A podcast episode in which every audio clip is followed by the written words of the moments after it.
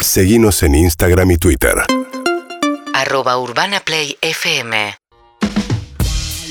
7 y 23 de la tarde en la República Argentina. Vamos a hablar con un amigo chileno, Fabricio Copano, el gran Fabricio Copano, comediante. ¿Qué hace, Fabricio? ¿Cómo estás, Sebastián? ¿Me escuchas? Espe- espectacular, te escucho. Acá estamos con Julieta Pink y con Pablo Fábregas. Eh, ¿Cómo están, queridos? Bien, bien, contento de hablar con vos. Eh, bueno, vamos a contar. En Estados Unidos hay una tradición muy fuerte con los eh, late nights en la televisión. Uno de los animadores más importantes ahora es eh, Corden, James Corden. Y, y lo tuvo a, a Fabricio Copano monologueando ahí. Lo conozco de chiquito, ¿entendés? Sí, sí, sí, claro que sí. ¿Cómo fue? Contanos todo, Fabricio. Sí, bueno, eh, la verdad que fue muy loco, ¿no? Muy alucinante estar, eh, después que uno vio tantas veces estos programas de televisión, eh, estar dentro de ellos. Claro. Eh, sí, bueno, la verdad que, que- que- o sea, todos me decían que Corden era un pesadísimo, que todo el mundo lo odiaba porque trataba mal a los meseros, Mirá. y terminó siendo un encanto. Conmigo, mm, no con los meseros, pero conmigo fue una, muy, muy, muy agradable. Y, y la verdad que salió todo muy bien. eh, el video en YouTube también le ha ido muy, muy bien y estoy muy contento con, con- con la rutina que salió. Qué bueno. Bueno, vamos por partes, Fabricio. Vos estás viviendo en Estados Unidos. Contanos, ¿hace cuánto y cómo fue que, que te convocaron para ir a este show? A ver, eh, la historia es así. Yo me fui primero a vivir a México y de ahí eh, crucé, a, bueno, legalmente en este caso, a Los Ángeles y llegué a vivir ahí a, hacer comedia, a hacer stand-up, lo mismo que, que hacíamos ya, eh, que había hecho en Argentina, que había hecho en, en- en- en México y en Colombia, qué sé yo. Y en un momento fue como, mira, todo bien con Los Ángeles, pero eh, Nueva York es donde hay que estar. Entonces me cambié de costa ¿Por qué y decís todo esto? empezó a mejorar. ¿Por qué decís esto? Porque, porque en Nueva York uno puede hacer, no sé, tomando el, el subte, cuatro o cinco shows a la noche. Claro. En Los Ángeles hay que manejar 45 minutos para ir a cualquier parte. Entonces, eh, me, me pasó como en la, en la CNN durante la Pará, y entró mi- sos padre, Fabricio. ¿Cómo, sos padre? Si tenés No, 20 tenés- años, tenés- boludo. Tenés un hermanito. ¿Cuántos años tenés, Fabricio? 33. Pa, Fabricio Copano es padre, no puedo creer. Bueno, Papito, espérate, yo estoy escuchando, déjame suena. ahí está. Ahí lo tenés al pibe haciendo lío. Bueno, Bueno, llegó, es verdad. llegó tu abuela, llegó tu abuela. Bien. y, y más allá de eso, Fabricio, más allá de, de esa cuestión de geográfica, digamos, que es clave, fundamental, puede ser que haya una cosa que la ciudad de Los Ángeles no te abraza, no es tan contenedora como puede ser eh, Manhattan, que también es hostil, pero me parece, no sé, que te abraza un poco más. Puede ser que, mm, que, claro, como uno tiene más interacción humana en, Claro. en Manhattan, uno está todo viendo gente que está muy enojada, pero le estás viendo la cara. en el otro caso, la gente está muy enojada, pero dentro del Claro. auto. Entonces, eh, la verdad que sí, es mucho más humano, de cierta forma, y también no está Hollywood, porque Hollywood arruina todo. ¿Por qué? Eh, porque, se- o sea, me van a odiar algunos, pero se meten los actores al mundo del stand-up y, y- y terminan ocupando mucho más espacio porque tienen ya fama de la tele en- o del cine, qué sé yo. Y en, Nueva York es puro y duro stand-up donde los comediantes son o todos miserables, Hmm. viven unas vidas traumáticas y solamente eh, se, se como está esa experiencia en, en esa costa. ¿Y vos lo haces en castellano y en inglés o solo en inglés? Es que no hay en castellano. Ah, Ahí mirá. habrá dos o tres shows al año, así como dignos en español. Pero en general el 99% es todo en inglés. ¿Te costó mucho? Sí, me costó muchísimo. O sea, al principio era bastante patético. Eh, yo creo que al- a los dos años ya logré sentirme cómodo, porque además eh, uno tiene que ser uno mismo en Claro. el stand-up. Ujú. Y ser uno mismo en un idioma que ya no es de uno, es como que inventar una nueva personalidad. Hay que como que eh, casi aprender de nuevo que uno no es en otro espacio. Claro. Y, y eso es lo que más, más cuesta. ¿Y lo escribís eh, en castellano y lo, después te lo traducís o ya lo escribís en inglés directo? Fíjate que me pasa que al principio hice este ejercicio lógico de, ah, voy a traducir unos chistes, va a andar bien. Eh, y me fue horrible. Entonces me cambié a intentar escribir en inglés y ahora he hecho chistes que ya en inglés me funcionan y los traduzco al español. Y como el español me es mucho más fácil, porque ya me lo sé bien, funcionan igual. Ah, mira. Solamente en ese camino funcionan, pero de vuelta en español e inglés, generalmente no pasa nada. Bien. Bueno, y después de ahí de un par de años en, en Nueva York, un día te llaman para, para el show de James Corden. ¿Cómo es esto? A ver, la historia es así. El año pasado eh, hay un festival en, Estados Unidos que se llama Just for Laugh, que es muy famoso porque ahí nacieron las carreras de, qué sé yo, Amy Schumer, Jimmy Fallon. Y la gracia del festival es que tiene unos bookers que viajan eh, entre Chicago, Los Ángeles y Nueva York y buscan, ven, no, sé, 800 comediantes, ven por noche eh, 30. Y de todos esos eligen 20 al año. Y en esos 20 que eligen, hacen un show en un teatro en Monterreal y ahí va toda la industria.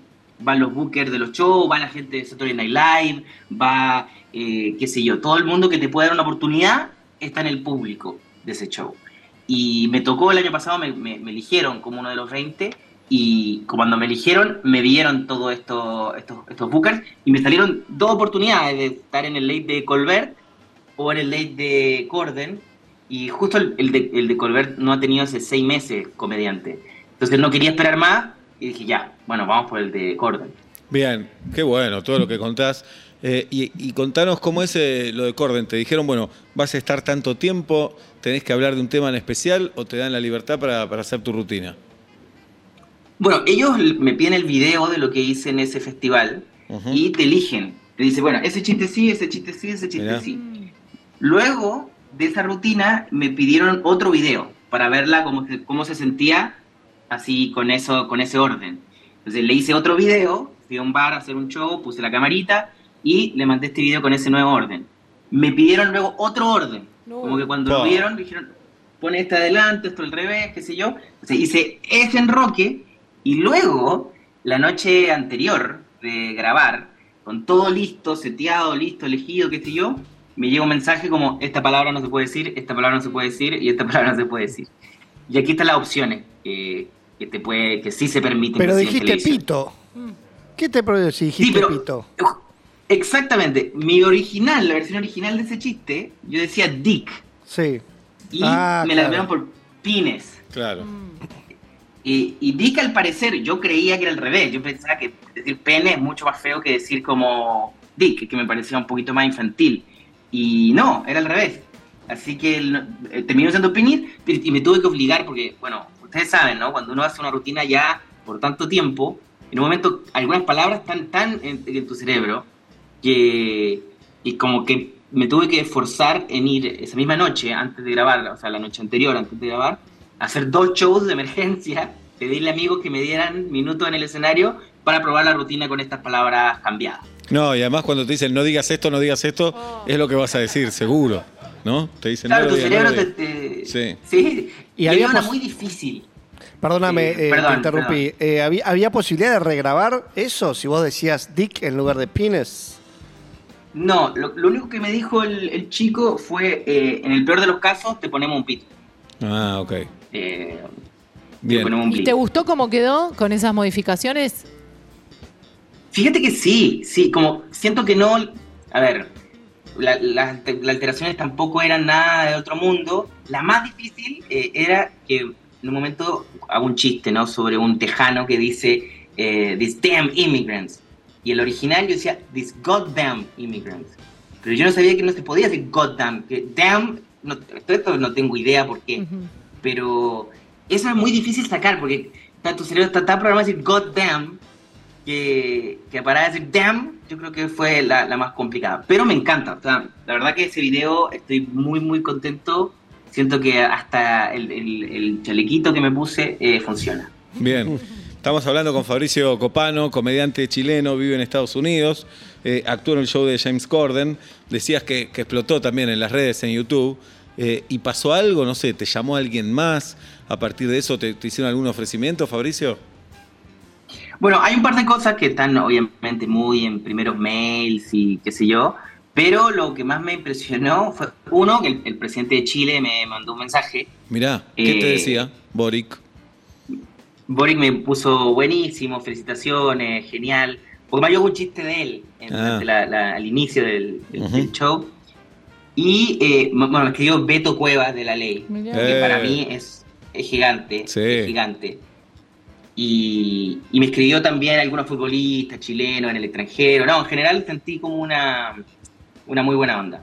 Bien, a veces pensamos que los argentinos somos intensos. Cada vez que a un argentino le pasa algo, lo festejamos, pero como si fuera único. Veo que a ustedes les pasa lo mismo. Bueno, eh, nos alegramos, Fabricio, por vos. Que vaya bien y, y estemos en contacto.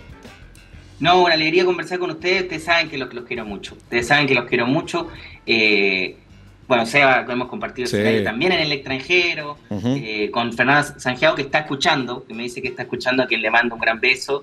Bueno, está, con gracias. Pablo. Sanjeo está con Pablo ahora los fines de semana en el Paseo de la Plaza. Y con Sanjeo y Fabricio nos fuimos a España hace 10 años. Mirá lo chiquito que era Fabricio.